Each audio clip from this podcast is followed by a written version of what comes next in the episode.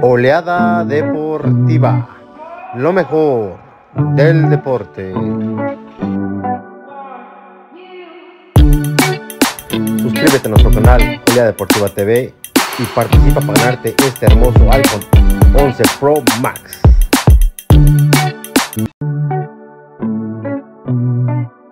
Muy buenas tardes, muy buenas noches, muy buenos días, donde quiera que nos vean, donde quiera que nos escuchan. Ya saben, nuestro programa es Olea Deportiva. Y mi nombre es el Gurú de los Deportes. Y ya saben, pueden escucharnos a través de la mejor 106.7, a toda la gente del campo que nos trabaja, que nos escucha, que nos ha pedido este, jugadores, la verdad que leyendas de los equipos mexicanos. Y hoy me complace presentar a una leyenda del Guadalajara, que la verdad sinceramente está igualito desde hace mucho tiempo, y nada menos que Paulo César, el Tilón Chávez, el de las Super Chivas ahí de la promotora. ¿Cómo estás, Tilón? Muy bien, Gurú, un gusto saludarte y un gusto compartir con todos mis amigos de Oleada Deportiva en este programa. Y bueno, pues cambiamos un poquito, me acabo de cortar el cabello, siempre traje el cabello largo, así que ya no estoy tan igualito, bueno, me siento ahí. No, no, no, pero físicamente, hermano, ¿cómo te conservas? La verdad, sinceramente, como los años no pasan por ti, este, nada más te hace falta ese, ese, ese cortecito de honguito que traías y la verdad que sinceramente yo me acuerdo cuando llegabas al área y, y lo movías y bien rubio, yo me acuerdo que no sé si, si era Nacho Vázquez o este o el tirón, los que se, pero por ahí se parecían, ¿verdad? Mismo, mismo porte. Hemos cambiado un poquito el look nada más. Incluso Nacho y yo cuando decimos carnales, porque mucha gente nos dice lo que tú nos estás diciendo, ¿no? Que por el, el cabello nos parecíamos y así nos decimos Nacho, Nacho y yo, como si fuéramos hermanos. Sí, sí, pues, pues siguen siendo hermanos y son chivarmanos, ¿verdad? Este Tilón, pues vamos a iniciar con la entrevista el día de hoy. Cuéntanos, ¿cómo era el Tilón de niño? ¿Cómo, cómo era ese, ese, ese este personaje tan emblemático de Guadalajara? Mira, mi, eh, para empezar, mi apodo de Tilón viene, tiene algo que ver con la gente de Estados Unidos, con la gente de México que pasa a vivir para allá. Yo de recién nacido, mis papás se van a vivir a Los Ángeles de, de indocumentados y me llevan a mí. Eh, ellos los deportan cuando yo tenía 4 o 5 años y a mi papá le gustaba raparme siempre. Mi papá siempre me tenía mi pelón. Cuando yo regreso a México, regreso ahí al barrio, eh, me preguntaban que cómo estaba y en lugar de decir pelón, decía tilón. Entonces, por eso me quedó toda la vida tilón. Así fue como, como inicié este apodo, como se fue formando mi historia eh, por eso. Yo este, inicio en Chivas, llego a la edad de nueve años a las Chivas y voy a ir pasando algunas categorías. Eh, debuto a la edad de 17 años, después de pasar de tercera división al primer equipo. Qué bien, pero ¿cómo eras de niño? ¿Eras inquieto? ¿Eras travieso? ¿Eras calmado, tranquilo? Muy, era muy vago, Gurú, era muy vago. Andaba todo el día de un lado para otro. Estuve en dos primarias, en tres secundarias. Eh, me gustaba mucho estar en el fútbol. Yo vivía a 20 metros de una cancha de fútbol, entonces todo el día me la pasaba en la cancha. Fui un niño muy feliz y un niño que recuerdo mucho mi niñez y que me marcó y puedo decir que, que la disfruté muchísimo. Qué bueno. ¿Y cómo te inició en el Guadalajara? ¿Cómo llegaste a Chivas? ¿Cómo fue la, la manera que te, que te visualizaron o, o, los visores que te vieron en las canchas? ¿Cómo fue que te llevaron o por qué llegaste a Chivas? ¿Cómo fue eso? Cuéntanos. Yo soy de una colonia que se llama Temajac, una colonia muy futbolera, cuales han salido, por mencionar algunos, Sigfredo Mercado, el Chato Rodríguez, el Pollo Salazar, Jesús Godínez fue el último que estuvo en Chivas y ahora pasó a León.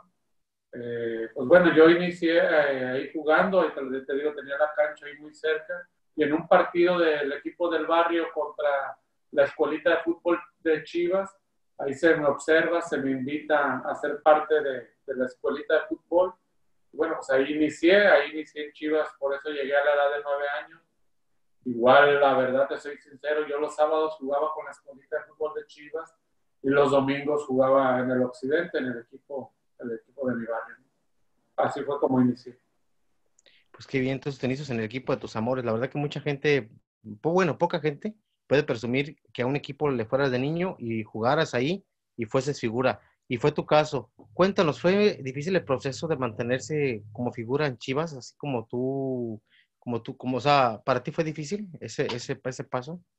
Bueno, siempre jugar eh, profesional es muy complicado, ¿no? Hay muchísima competencia, hay muchísima gente que, que quiere ser futbolista, nos somos, nosotros somos tocados por Dios porque nos da esa oportunidad de hacer lo que nos gusta.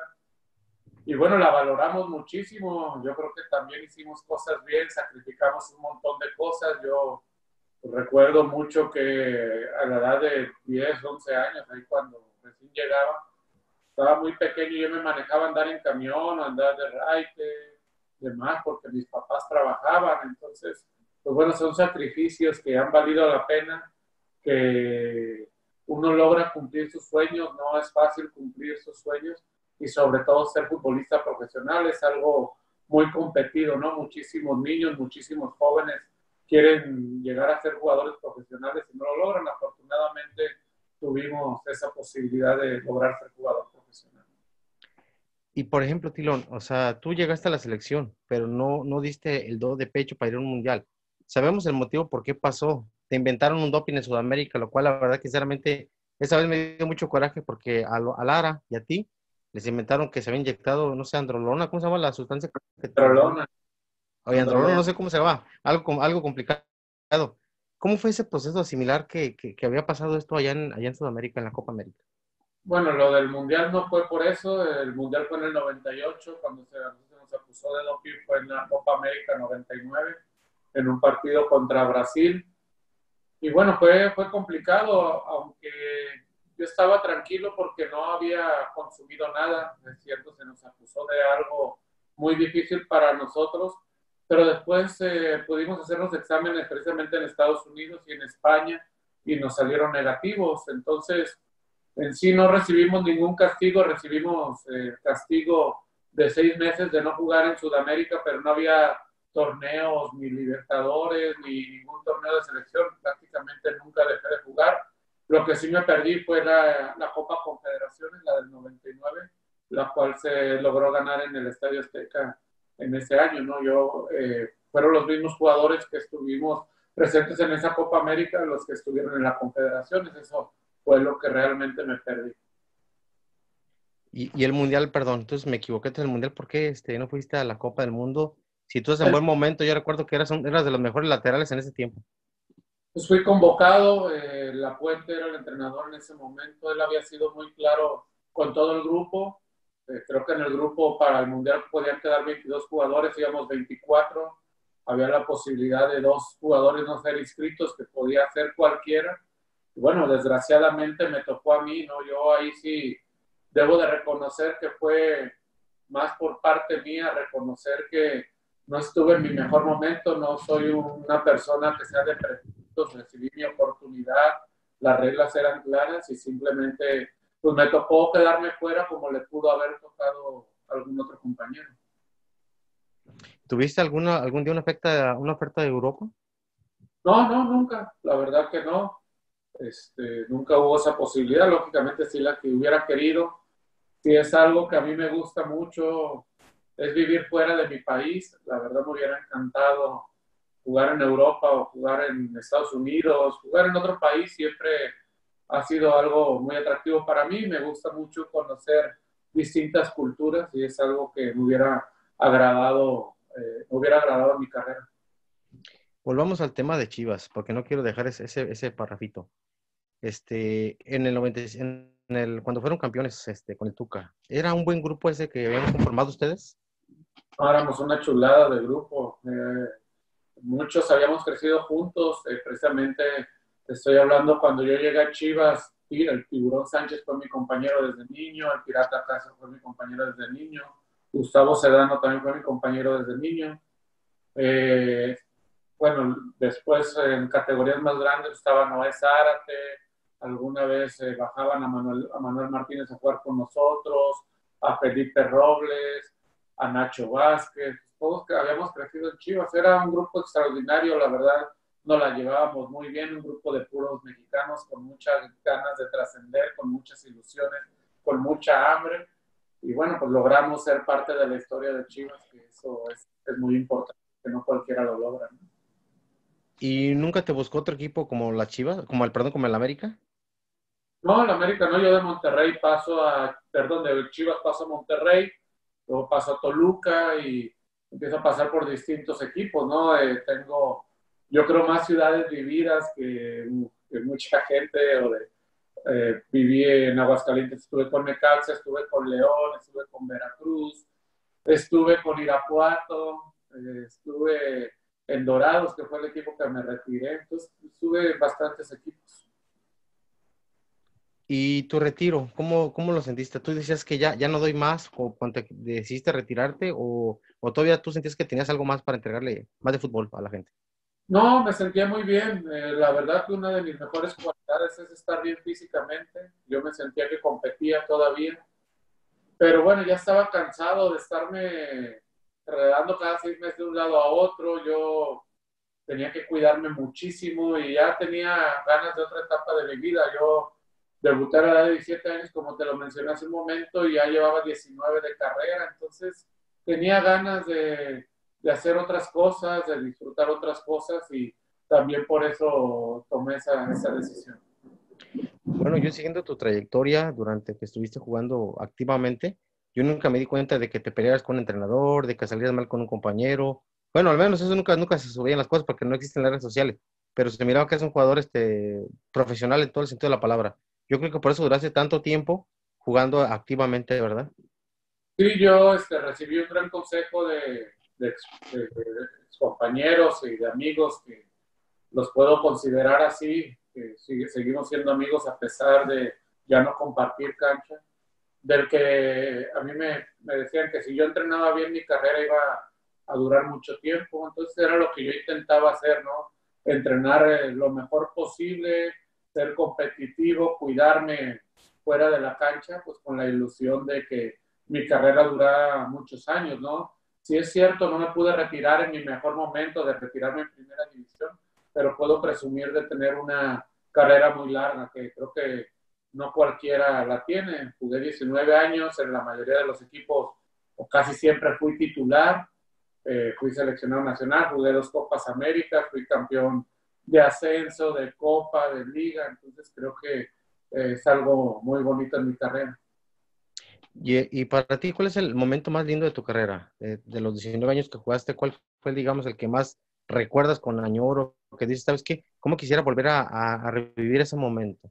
Mi debut, mi debut, uno de ellos. Pues, es difícil mencionar un, un, momento, pero me inclino por ese. Lógicamente están los campeonatos, está cuando metiste tu primer gol en primera división, pero pues el debut es algo soñado, algo que, que uno nunca se imaginó y que bueno, uno cuando está saliendo del túnel pues es una emoción eh, muy grande.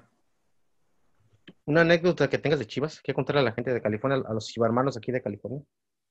No, tengo muchísimas. Este, en una, el día que yo debuto, al día siguiente eh, no logro llegar al entrenamiento porque choco, yo no, yo acababa de comprar un carro, no era muy bueno para manejar, entonces venía de mi casa hacia el lugar de entrenamiento aquí en Guadalajara, venía por el carril de velocidad y yo veía que una camioneta me, me, echaba la camioneta y volteaba a ver el espejo y veía que era solo el frente. Me lo llevé así la camioneta yo me sentía fuerte, que acababa de debutar un día antes con las chivas, eh, sentía que no iba a pasar nada cuando volteó a ver el, el, espejo retrovisor, logro ver que era una ambulancia y no me había dado cuenta porque tenía la música a todo volumen. Eh, me quiero quitar hacia el lado derecho, choco la ambulancia y, un pequeño choque, tampoco fue nada, nada fuerte, pero bueno, no, no llego a entrenar por estar detenido, porque las ambulancias siempre tienen a un policía. Pero lo, que pasó es una de las anécdotas que, que me pasaron sin, sin deberla ni temer, la verdad, o sea, como quien dice, si hubiera habido en aquel tiempo Twitter, este, Facebook, Instagram, sería la primera plana y, y, viniendo de Chivas, porque Chivas siempre se magnifica todo. Tú lo sabes que hay jugadores este, de Chivas que los ven en un restaurante comiendo, ya, está pisteando, está tomando. Dime si no es cierto. No, pasa muchísimo. Eh, hoy este, pues, son tiempos distintos, ¿no? hoy toda la gente tiene un celular, antes no existía. Existen las redes sociales. Eh, hoy todo el mundo tiene redes sociales. Bueno, es, más complicado ahora para los jugadores. Igual fue un accidente como lo puede tener cualquier persona. Fue un pequeño choque, pero pues bueno, no, no es, no me, no me salvé de quedar detenido y, y de no llegar al entrenamiento al día siguiente. Oye, te faltó decir, ya cualquiera se cree reportero o sabe todo de fútbol, así como yo, ¿verdad? Pero es parte de... Sí, es parte, yo creo que del cambio que va a tener, que va a tener el, este, el mundo, porque pues este, lógicamente ya mucha gente no tiene de, llegar a casa como antes lo hacíamos. Yo me acuerdo que antes llegaba a la casa, mi papá, mi mamá estaban sentados y mirábamos lo que miraba el 2. 24 horas y es lo que mirábamos. La jugada es lo único que se podía ver. También, no sé si recuerdas, siempre domingo también era lo que hacíamos. O sea, que era una televisión para toda la familia y mirábamos nada más lo que, lo que mirábamos. O sea, eso nada más. Chabelo, acción. Anda, el Chabelo.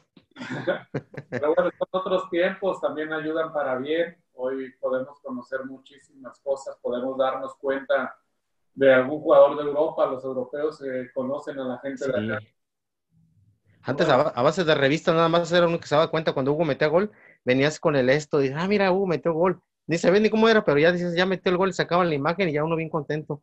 Pero también no sé si, si, recuerdas también cuando uno este, no, no tenía uno más en la radio, la radio, cómo escuchaba uno la radio.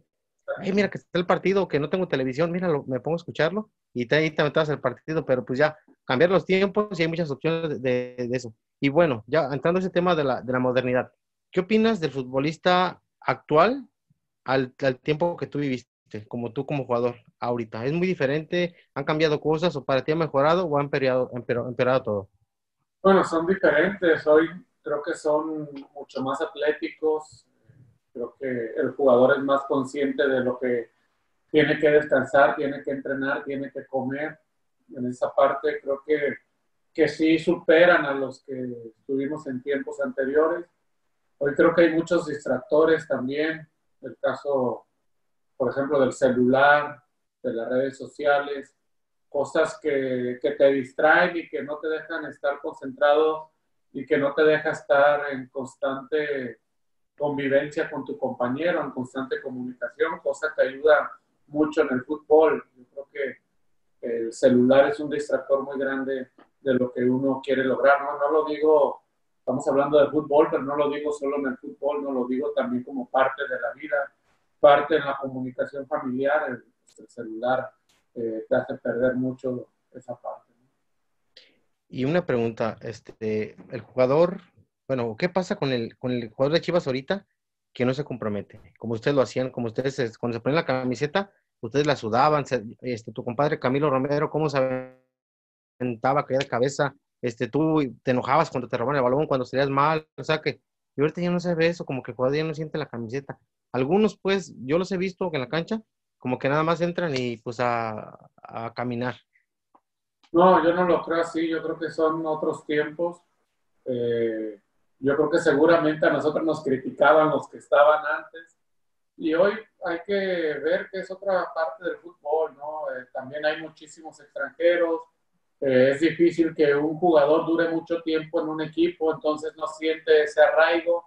No es que no se quieran eh, entregar, se entrega en la medida de sus posibilidades y también no siente ese arraigo porque dura muy poco tiempo en un equipo, entonces la gente no se identifica tanto con ese jugador.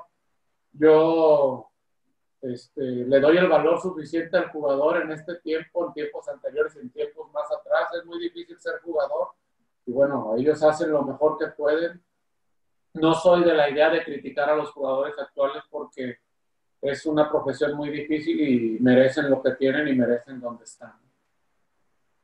Y luego pues dije la cheliza, perro no come perro. con, respeto, es un dicho nada más. Sí, sí, sí, claro, claro.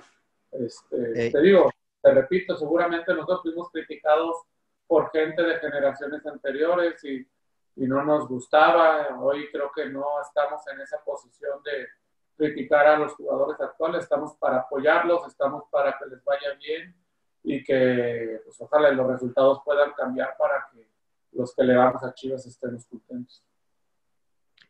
Y por ejemplo, el fútbol mexicano, está bien que desaparezcan franquicias como Morelia lo hizo hace unos días, 75 años de historias cambian a Mazatlán, una afición, una afición que va a ser de moda de dos años. ¿Tú estás de acuerdo en, eso que pasa en el fútbol mexicano? Y también que no haya ni descenso ni ascenso, que no haya un premio para los, la primera donde tú estuviste, donde tú te la partiste, te la jugaste por un equipo y que llegues a una final y no haya un, un premio que digas, ¿sabes qué? Pues somos campeones, subimos a la primera división o para el que hace las cosas mal, baje a la, primera? Yo creo que la principal problemática en el fútbol, en el fútbol mexicano es la cantidad de extranjeros que hay, eh, la paciencia y los contratos largos que se le hace a los jugadores extranjeros y no tienen cabida a los jugadores mexicanos eh, jóvenes o no se les tiene la misma paciencia. Yo creo que va más por ese lado. Hablando de lo que, por ejemplo, hoy que Morelia se va a Mazatlán, pues bueno, es difícil marcar un arraigo, una historia de un equipo, Morelia la tenía, pero también por otro lado hay que entender la situación económica que se vive actualmente en el país. Eh, si es cierto, no nos gusta porque tiene su historia, tiene su, su gente, tiene gente que iba cada, cada 15 días y que disfrutaba ir al estadio, que la pasaba muy bien, que lo tomaba como algo muy habitual pues bueno, hoy se le ofrece esa oportunidad a Mazatlán y por qué no esperar que dure mucho tiempo esa franquicia también. En, Sinaloa hay jugadores eh, muy capaces, es eh, una ciudad que, que tiene jugadores sinaloenses, yo creo, en todos los equipos de primera división. Eh, yo te puedo mencionar que pues, el jugador con más goles en Chivas, el goleador histórico de Chivas es sinaloense, eh, Omar Bravo. Omar Bravo Torresillas, gran jugador. El Venado es de Culiacán, el Maza, pues, lógicamente. El Maza. Y sin fin hay muchísimos jugadores sinaloenses y estoy seguro que cada uno de los equipos de primera división tiene un sinaloense. Entonces es, es una buena región, es una nueva oportunidad para gente y pues bueno, nos guste o no, pues bueno, la gente que es dueña pues busca establecer o estar un poco más tranquilo en la parte económica. ¿Y del ascenso y no descenso? Bueno, ahí este, es difícil también, creo que en lo personal se navega mucho en la mediocridad cuando no hay descenso. Creo que los últimos lugares pueden estar tranquilos sabiendo que no van a, a pelear por descender. Y para un jugador que está en el ascenso, es muy complicado saber que no vas a tener esa oportunidad de estar en primera división y decir que, que no era una liga de desarrollo, que no salían jugadores de a primera división, eso no es cierto, porque también te puedo mencionar algunos que debutaron en el ascenso y que después estuvieron en primera. Y uno de ellos es el máximo goleador de la selección mexicana, que es el Chicharito Hernández. Chicharito Hernández fue mi compañero en el tapatío, en el ascenso, y bueno, después tuvo su oportunidad en primera división otro es Marco Fabián, otro es el Gallito Vázquez, otro es el, el, Kiki, el Kikín. El Kikín, el Chapo. Hay muchísima gente, ¿no? Que ha pasado por la Liga. Peña. Y bueno, desgraciadamente, pues creo que no se está manejando bien. Yo, yo no se está manejando bien que todavía no tienen un proyecto establecido, todavía no saben qué edades se van a jugar, todavía no tienen un calendario, todavía no ¿Ni cuántos equipos? Cuántos equipos, no tienen ni idea. Entonces yo creo que eh, ellos se aprovecharon de esta situación que estamos viviendo de la, pandemia para cortar eh, de tajo la liga de, ascenso, lo cual no se me hace justo. Y brevemente, cuéntame la selección mexicana. ¿Por qué la selección mexicana no da el do, pecho, do, de pecho en los mundiales? ¿Por qué le hace falta ese, como dice, esa suerte, no sé si sea suerte o llamarlo mentalidad? ¿Por qué no trascienden los mundiales? Porque jugar un mundial también no es fácil. Yo creo que eh, los campeones del mundo siempre son los mismos, ¿no? O sea, yo, yo no veo o pocas veces veo a algún equipo que dé la sorpresa y normalmente esos equipos que dan esa sorpresa son los europeos. Eh, si es cierto, los jugadores mexicanos están, ya hay bastantes en Europa, pues no juegan en los equipos grandes, no son titulares indiscutibles, quizá muchas veces lleguen a un mundial no en su mejor momento, sin tener los minutos eh, adecuados en sus, en sus clubes y bueno, no llegan eh, lo mejor posible a un, a un torneo tan importante, el torneo más importante del mundo. Este, si el tilón Chávez de la actualidad pudiera retroceder el tiempo hace 12, 13 años, ¿qué le dirías a ese tirón? Yo sé que lo hubiera existe, pero, pero que, que pudiera o que pudiese pasar, que tú pudieras viajar al, al pasado. que fuera más atrevido porque era, en mis inicios era un jugador más descarado, un jugador más habilidoso, un jugador eh, recuerdo. activo.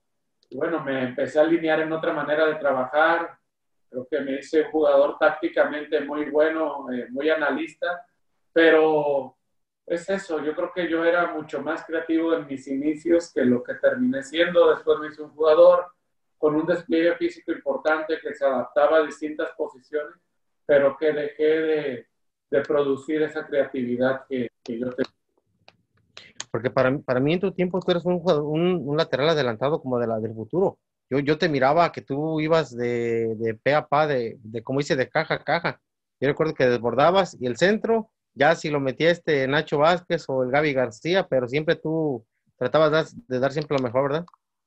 Sí, sí, pues bueno, eso es algo que siempre me caracterizó, siempre entramos a una cancha a dar lo mejor que uno puede. Pueden salir bien o mal las cosas, pero bueno, pues la ilusión de estar en una cancha, de dar lo mejor de uno, pues eso, eso no puede faltar nunca. ¿Y quién te inspiró como jugador? A mí el maestro, el maestro Galindo y Alberto Coyote fueron siempre mis... Saludos para él, que está delicado de salud. Sí. Son nuestras oraciones. Bien, este, es una persona muy fuerte, una, una grandísima persona. Y es espectacular dentro de la cancha, todavía es mejor fuera de ella. Una persona muy humilde a pesar de tantos éxitos que ha tenido y uno de los mejores consejeros en mi carrera. ¿El mejor técnico en tu vida?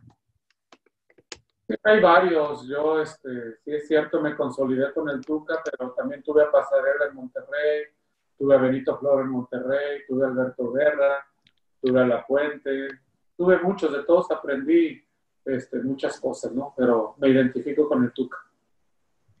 Y ya por último, eh, el tilón, ¿cuál es su comida favorita? Mi comida favorita son los mariscos.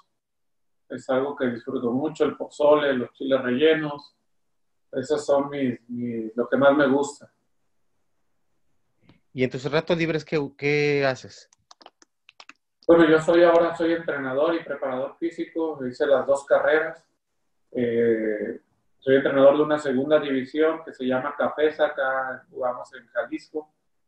Y bueno, hasta antes de la pandemia eh, era parte de, o soy parte de ese proyecto. Ahorita estamos a la espera de que vuelva la actividad futbolística. Hoy me meto constantemente a cursos, a estarme actualizando, a estarme preparando, porque sí es cierto, al haber sido jugador durante muchos años, te ayuda a llevar este, a cabo esta profesión, pero si tú no te actualizas, si tú no sabes manejar una computadora, un iPad, este, distintas cosas que hoy pasan dentro del fútbol, pues bueno, no vas a poder triunfar. Entonces yo estoy en esa, en esa parte, ¿no? Preparándome para en un futuro tener esa posibilidad de, de competir para dirigir en primera división.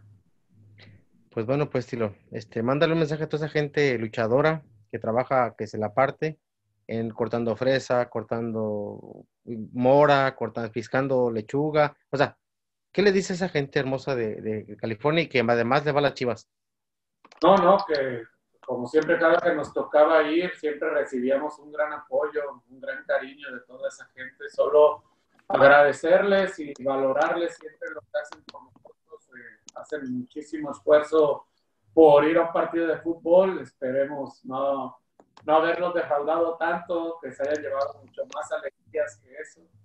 Y bueno, estamos en una situación muy complicada, que no se nos rajen, gente de mucho trabajo, gente que ha sido ejemplo y que también para nosotros eh, nos ayuda mucho verlos trabajando, ¿no? La, de verdad, yo tengo algunos familiares por allá y ver todo el sacrificio que hacen, muchas veces uno lo tiene en mente a la hora que nos toca jugar.